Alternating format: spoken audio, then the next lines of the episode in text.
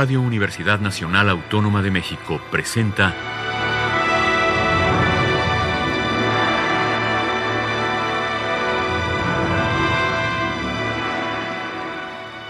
Hacia una nueva música.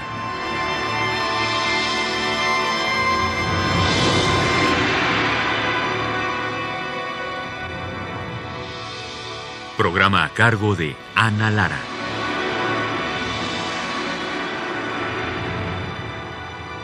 Muy buenas tardes, bienvenidos hacia una nueva música. El día de hoy tenemos aquí en cabina Felipe Pérez Santiago. Bienvenido, mi querido Felipe. Hola, muchas gracias por la invitación.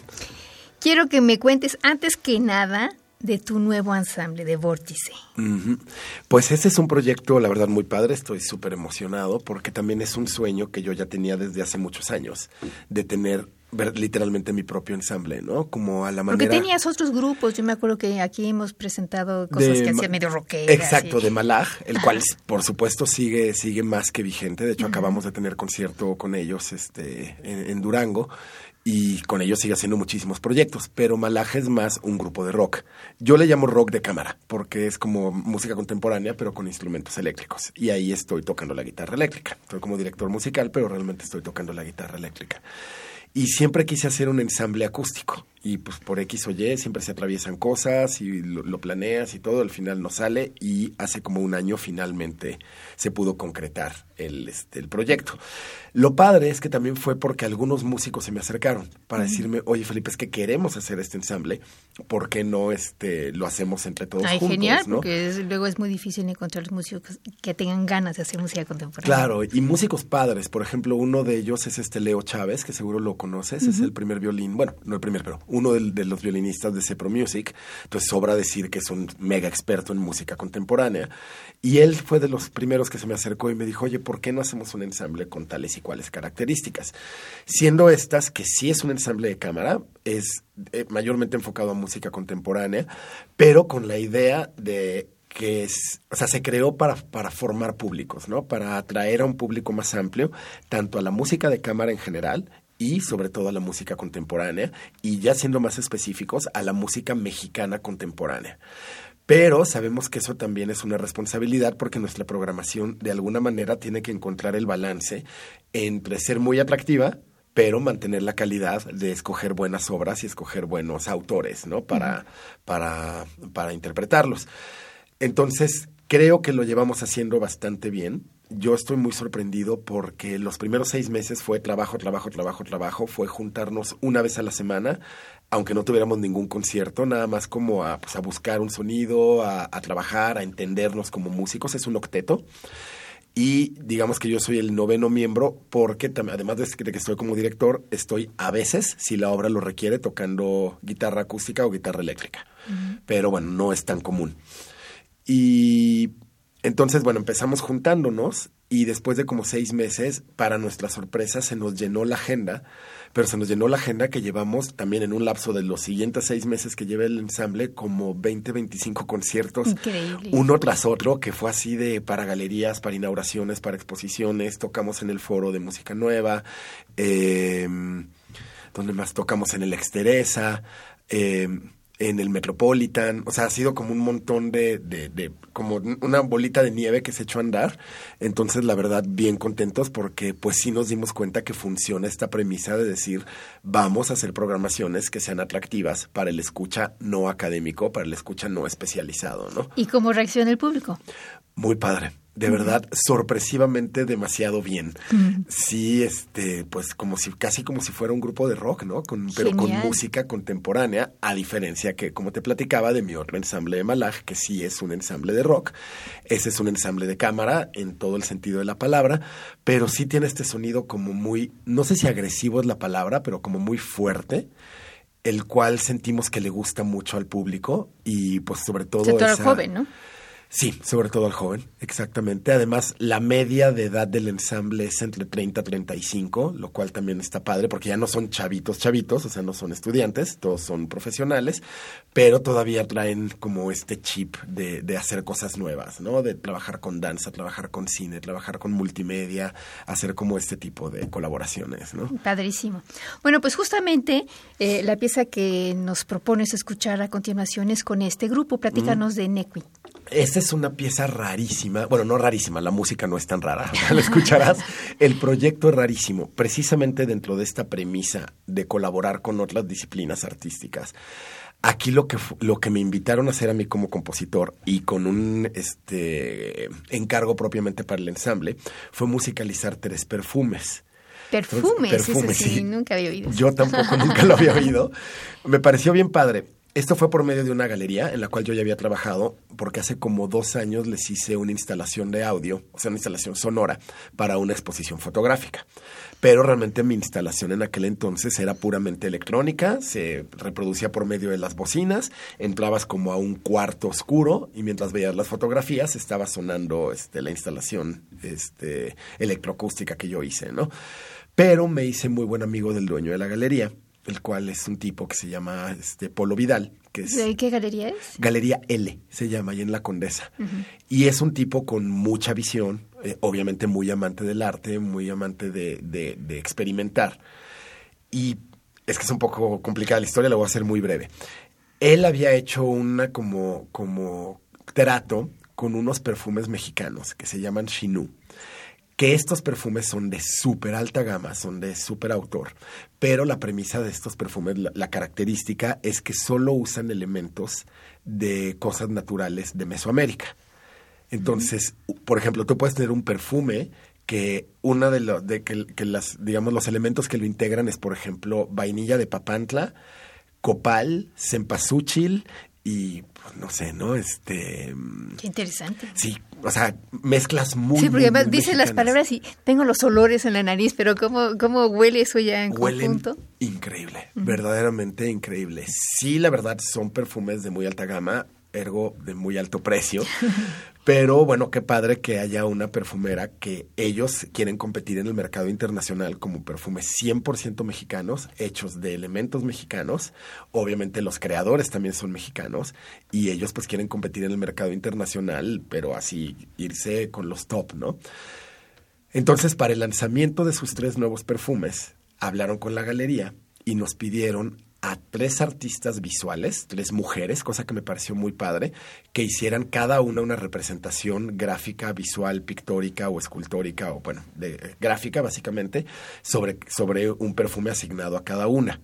Luego le pidieron a un chef que hicieran helados basados en la composición de los perfumes. Mm a una joyera le hicieron, le pidieron que hiciera también como joyería basada en eso. Entonces estaba, bueno, en, en las tres artistas, lo visual, obviamente, ¿no? El sentido del, de, de, la vista. En la joyería, el sentido del tacto. En, la, en los perfumes, obviamente, el sentido del olfato. En los helados, el sentido del gusto. Y a mí me encargaron el sentido del oído. Entonces me encargaron musicalizar tres perfumes. Fue muy padre, no quiero ahondar demasiado porque es un poco este, complicado el proceso de cómo llegué a cada, a, pues a entender cada perfume, además de no parar de olerlos todo el tiempo y tratar como de entenderlos. Me invitaron a los laboratorios para también ver cómo los hacen y oler uno por uno los elementos que conforman cada perfume. Y esto lo presentamos en septiembre ahí en la galería. Pero además yo quise ir un pasito más allá e hice una instalación audiovisual que se llama Nequi. Nequi significa oler en náhuatl, es el verbo de oler en náhuatl, donde es eh, un video donde están los miembros de mi ensamble tocando las obras, pero como somos nueve, la pantalla se divide en nueve secciones, es una pantalla gigante, y entonces conforme cada músico va tocando y callándose, van prendiéndose y apagándose las distintas pantallas. Mm -hmm. Entonces, esto es como ver la música, porque es eso, es ver la música desde el punto de vista de, o del director, o sea, estar en medio de, de los músicos y también entender cómo cada músico reacciona o sea, cómo el sonido reacciona al impulso de cada músico, ¿no? Entonces, pues esto lo presentamos en vivo y ya lo hemos presentado un montón de veces porque les gustó mucho, entonces nos han invitado muchas veces a hacer esta instalación y de ahí vienen ahora sí los tres nombres tan raros de las obras, porque los tres movimientos son los tres perfumes, Monstera, Copala y Oronardo. Bueno, pues vamos a escuchar Nequi en sus tres movimientos, Monstera, Copala, Oronardo en la interpretación del Vórtice Ensemble y la dirección de Felipe Pérez Santiago. La pieza también es de Felipe Pérez Santiago.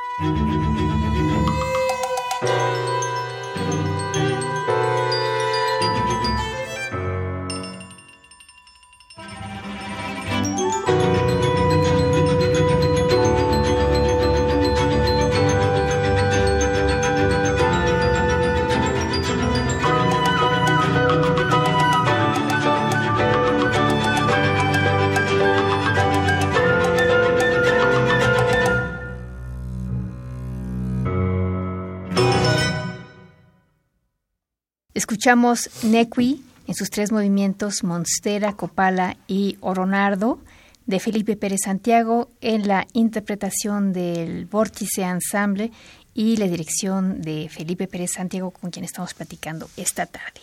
Felipe, la siguiente pieza que vamos a escuchar es eh, Quest, que es una de las muchas piezas que le, has, escrito a Jeffrey Ziegler. Cuéntanos un poco por qué esta relación tan cercana entre ustedes dos y de esta pieza en particular. Sí, bueno, Jeffrey y yo sí puedo, sí puedo considerarlo un amigo cercano, más allá de un colaborador, realmente somos muy buenos amigos. Jeffrey y yo nos conocimos cuando él tocaba el cello en el Kronos Quartet.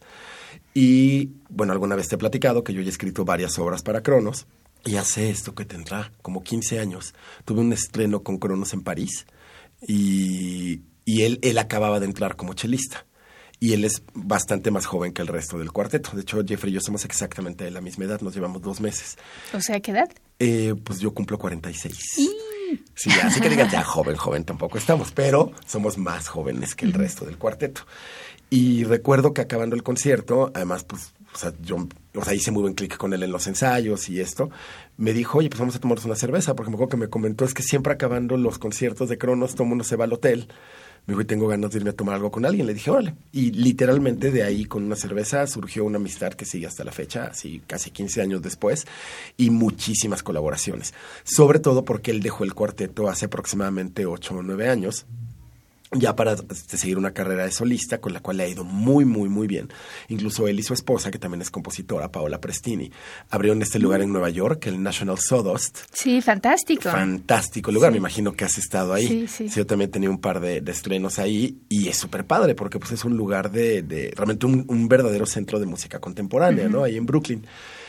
Entonces, pues él es muy activo como chelista y somos muy buenos amigos, como mencionaba, y Quest es probablemente la, no sé si quinta o sexta obra que me comisiona. Todas además las hemos grabado, todas están editadas en disco, o sea, ha sido una colaboración muy fructífera. Pero aquí fue, no fue directa el encargo de él, sino hay una fundación en Austin que se llama The Golden Hornet Composers Lab, que el director es un compositor que se llama Graham Reynolds que es un tipo también muy, muy, muy visionario. Hace mucha música para cine, hace como muchas cosas con danza, multimedia, o sea, muy parecido a lo que yo hago. Nos conocimos por Jeffrey hace ya unos 5 o 6 años y me invitó a ser parte de su fundación. Entonces yo llevo siendo parte de la fundación como unos 3 o 4 años.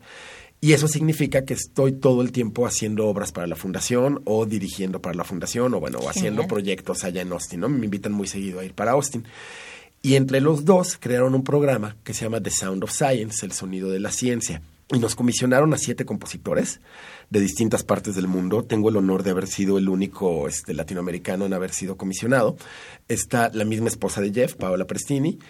Está eh, Maya Ratkie de Noruega, Sarah Lipstate también de Estados Unidos, Fodai Musasaso de Nigeria, Nigeria, bueno, espero decirlo bien, pero bueno, de la costa del oeste de África. Em, el mismo Graham Reynolds. Ah, está bueno, se me fue una, una compositora japonesa que también tiene un grupo maravilloso de música electrónica que se llama Chivo Mato. Pero bueno, o sea, está padre porque literalmente nos escogieron a un compositor de cada, de cada continente, de cada región, para que hiciéramos obras basadas en un científico al que admiráramos y pues como un homenaje al trabajo de ese o esa científico, ¿no? Entonces yo escogí a la doctora Jill Tarter, que es la directora del Instituto SETI, que como te acordarás de una plática de que yo estoy trabajando ahora con el Instituto SETI, y pues es un homenaje a, su obra, es un homenaje a su persona. La doctora Jill Tarter eh, fue la fundadora junto con el doctor Carl Sagan del Instituto de Búsqueda Extraterrestre, más o menos a finales de los 70, principios de los 80 y es uno de los astrofísicos más importantes del mundo y pues sus investigaciones sobre no solo sobre vida extraterrestre, sino sobre qué planetas podríamos habitar los seres humanos en caso de que este planeta este pues lo poco que le falta de lo poco que le queda de vida tengamos que irnos de aquí eh, y realmente es una investigadora fantástica, ¿no? Da conferencias por todo el mundo, ha escrito muchísimos libros y como tengo el placer de conocerla personalmente y realmente la admiro mucho como científico, pues decidí dedicarle esta obra. Ella tiene un programa que se llama SetiQuest, donde invita a gente de todo el mundo a conectarte con tu computadora para hacer una supercomputadora de millones de computadoras que estén todo el tiempo monitoreando el espacio por medio de, este, de radiotelescopios, pero en un, en un como conjunto de millones de computadoras interconectadas, ¿no? Increíble. Y este programa se llama SetiQuest y por eso fue que la obra se llama Quest y se la dediqué a, a Jill Tartar y es para cello, y cello electrónica y video. Y padre porque la estrenamos en National Sawdust, en Nueva York, y a los dos, tres meses la estrenamos aquí en La Ponce, en Bellas Artes, y luego en el Exteresa. Entonces, y ahorita ya se fue de, ya Jeffrey se fue de gira con la obra, pero esos eran como los dos estrenos oficiales, ¿no? Bueno, pues vamos a escuchar de Felipe, de Felipe, de Felipe Pérez Santiago, Quest con Jeffrey Ziegler en el cello.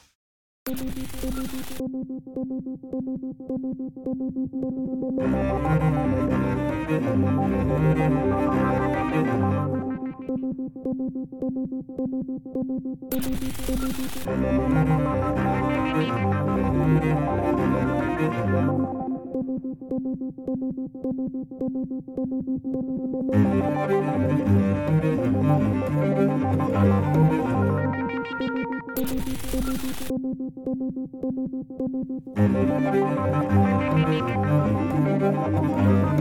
you.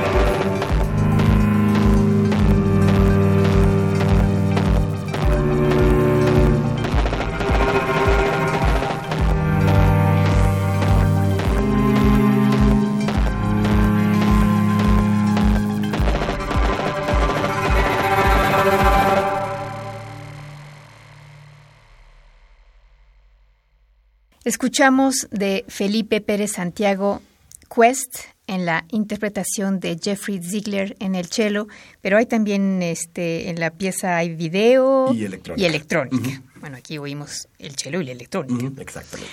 Ok, la siguiente pieza es Velcro. Cuéntanos de esta pieza. Pues esta también es una pieza que se tuve por fin el gusto de estrenarla el año pasado. Fue, es un concierto para flauta y orquesta que escribí expresamente para el Square con apoyo del Sistema Nacional de Creadores. Entonces, el proyecto, digamos, en su creación, pues sí se cumplió todo a tiempo, el sistema me apoyó y pude, pude este, escribir la partitura, entregarla y demás. Obviamente también con el aval de Ale Square, que me dijo, claro, yo la toco, ¿no? Pues Ale este, ha tocado muchas obras mías y bueno, pues para los que no sepan quién es, porque cuando decimos el nombre entre compositores asumimos que todo el mundo, como todos lo conocemos, hemos trabajado con él. Pero bueno, Ale, yo me atrevo a decir que es pues probablemente de los mejores flautistas incluso de América Latina, es verdaderamente maravilloso este intérprete. Y además es el director, bueno, fundador y director del ensamble Onyx, que es también uno de los ensambles con más tradición de música contemporánea aquí en México, para el que muchos de nuestros colegas pues hemos tenido el gusto de, de escribir. Y pues Ale y yo también compartimos una muy buena amistad, entonces le dije, oye, bueno, de hecho mi proyecto del sistema en aquel entonces eran puras obras para flauta. Entonces era una obra para flauta y electrónica, otra para flauta y percusión, otra para Onyx y otra para flauta y orquesta. Todas dedicadas al Square. Entonces, pues yo tenía su aval y pues afortunadamente el Fonca me apoyó y pude escribir todas esas obras. Y todas poco a poco se fueron estrenando y grabando, menos la de orquesta, porque pues bueno, todos sabemos que a veces es un poco complicado con las programaciones. Y la obra se encajonó por seis años. Wow. Sí, lo cual luego me enteré que no es tanto porque Ale me dijo que él tenía obras encajonadas de hasta 10, 12 años que no había podido estrenar. Una de ellas de Leonardo Coral, que dijo que se tardó 14 años en, en estrenarla. Entonces, bueno, ya seis no es tan terrible. Y ahora la estrenó la Orquesta, Orquesta Sinfónica Sinaloa de las Artes, que es la OSLA, que como su nombre lo, implica, está, lo indica, está ahí en Culiacán. Y ahora está Miguel Salmón del Real, de director, quien, además de ser un muy buen amigo, Miguel ya me ha comisionado cuatro obras, algunas para ensamble pequeño, otras para ensamble mediano, e incluso una obra para orquesta cuando él estaba de director de la de Morelia y le comenté, le dije, hoy tengo esta obra y está encajonada y es con Al Square. Y me dijo, yo te la estreno. Por tanto, porque me gustaría estrenar tu obra. Me dijo, porque ya llevo un par de meses este, pensando que quería invitar a, Alejandro de ah, Solista a venir aquí a Culiacán, ¿no? Entonces funcionó muy bien. Estuvimos por un par de meses peloteando las fechas y viendo pues toda la parte administrativa que Miguel tenía que ver de, de la orquesta. Al final lo cuadramos. Y muy bien, la verdad yo quedé contentísimo. La orquesta está sonando mejor que nunca. Yo ya la había escuchado y la verdad es que Miguel está haciendo un trabajo extraordinario. Como te comentaba fuera del aire, la gente lo quiere mucho, la orquesta lo quiere mucho y yo a Miguel lo conozco desde que estábamos más o menos chavitos porque nos conocimos siendo estudiantes. Y, híjole, ha crecido muchísimo como director, ¿eh? No sé si lo has visto dirigir últimamente, pero de verdad ha crecido mucho, mucho, mucho como director. Y sobre todo, él también sabe mucho de música contemporánea. Le gusta mucho dirigir música contemporánea. E hizo un programa que me pareció arriesgado, porque además era la apertura de temporada de la orquesta, la de la, de, la temporada de otoño de la orquesta. Fue en septiembre, el septiembre del año pasado, el concierto. Y programó una obra de un compositor muy joven llamado Luis Portillo. Yo no lo conocía, pero padre la obra.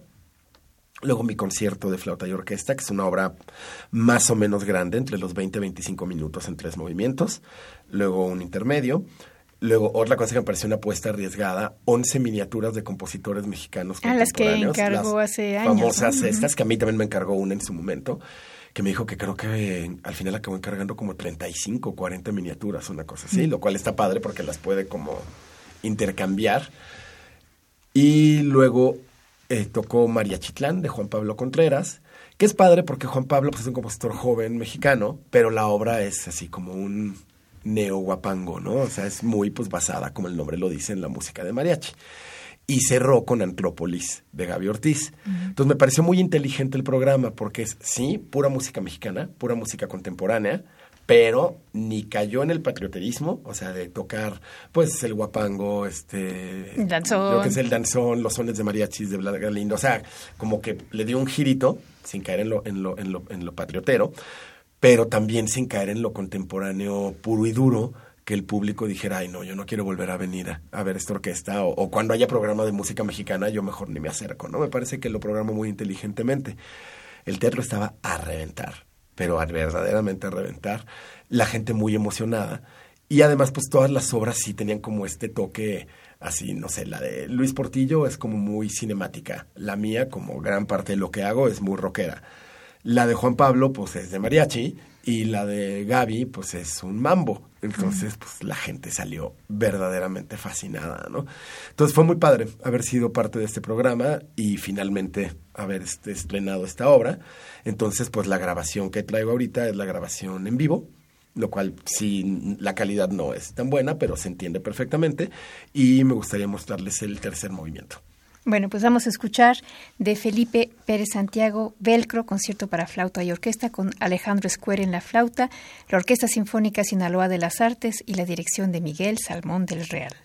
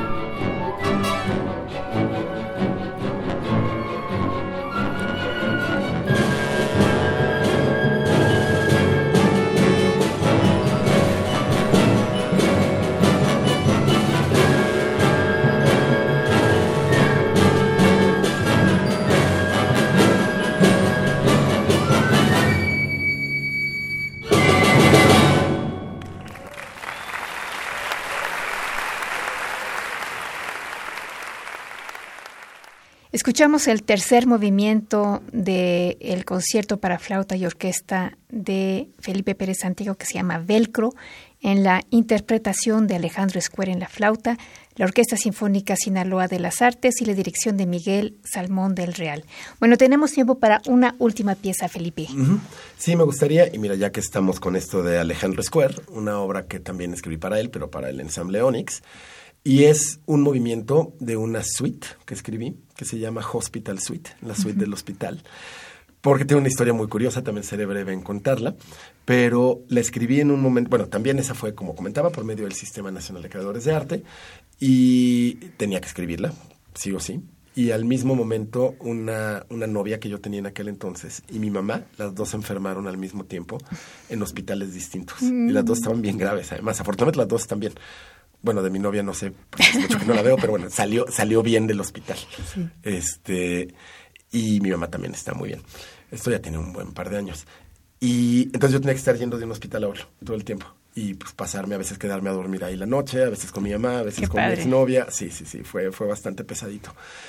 Y como tenía que escribir, lo que hacía es que me llevaba mi laptop, me llevaba un, tecladito, un controlador MIDI, unos audífonos y me sentaba a escribir todo el día, porque no tenía otra cosa que hacer, tenía que de todos estar en el hospital y tenía que entregar la obra, ¿no? Pero ya tenía un deadline para terminarla. Y entonces fue que se me ocurrió ponerle la Hospital Suite en cuatro movimientos y tienen unos nombres que son los términos que los doctores me decían que eran los problemas que tenían mi mamá o mi exnovia. Entonces el primer, el primer movimiento se llama suprarrenal, el segundo se llama vesículo biliar, el tercero se llama neuroma de Morton y el cuarto se llama neurocardiogénico. Eh, pues estaban graves. Estaban graves. Seguro un doctor le sonarán lo más normal del mundo, pero me decían, es que tu mamá tiene un problema neurocardiogénico. Y decía, ah, bueno, ¿por qué? Por esto, por esto. Y dice, pues suena padre. Entonces ya anotaba la palabra, ¿no? Y es que a tu novia le salió un neuroma de Morton quién sabe qué es eso, pero bueno, pues el neuroma de Morton, ¿no? Entonces, la verdad, ya ahorita lo cuento de nuevo, este, este, con, con, más gracia, porque afortunadamente las dos salieron bien, pero este dije, bueno, pues por lo menos... Sí, en su momento seguro no tenía ninguna gracia. En su momento no tuve ninguna gracia, pero bueno, yo mismo traté, de darle un enfoque un poquito este, más ligero a lo que estaba pasando y de ahí surgió la Hospital Suite.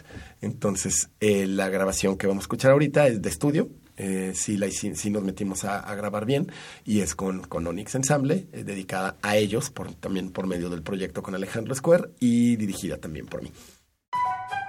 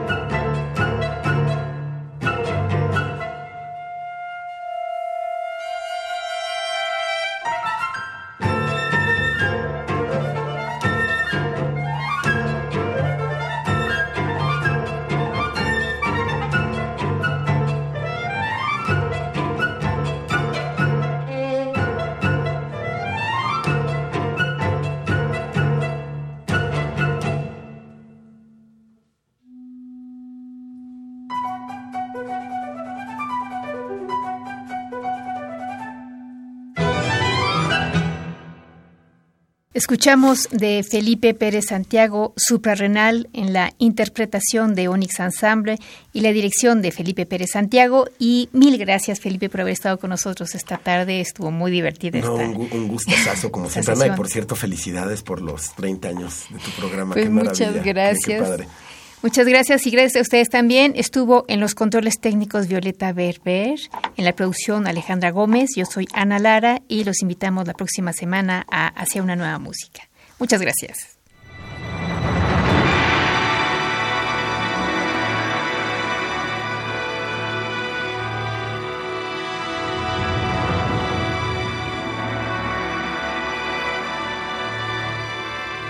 Radio Universidad Nacional Autónoma de México presentó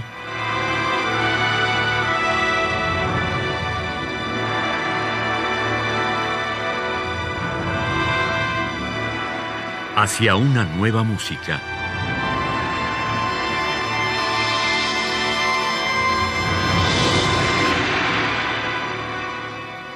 Programa a cargo de Ana Lara. Radio UNAM. Experiencia sonora.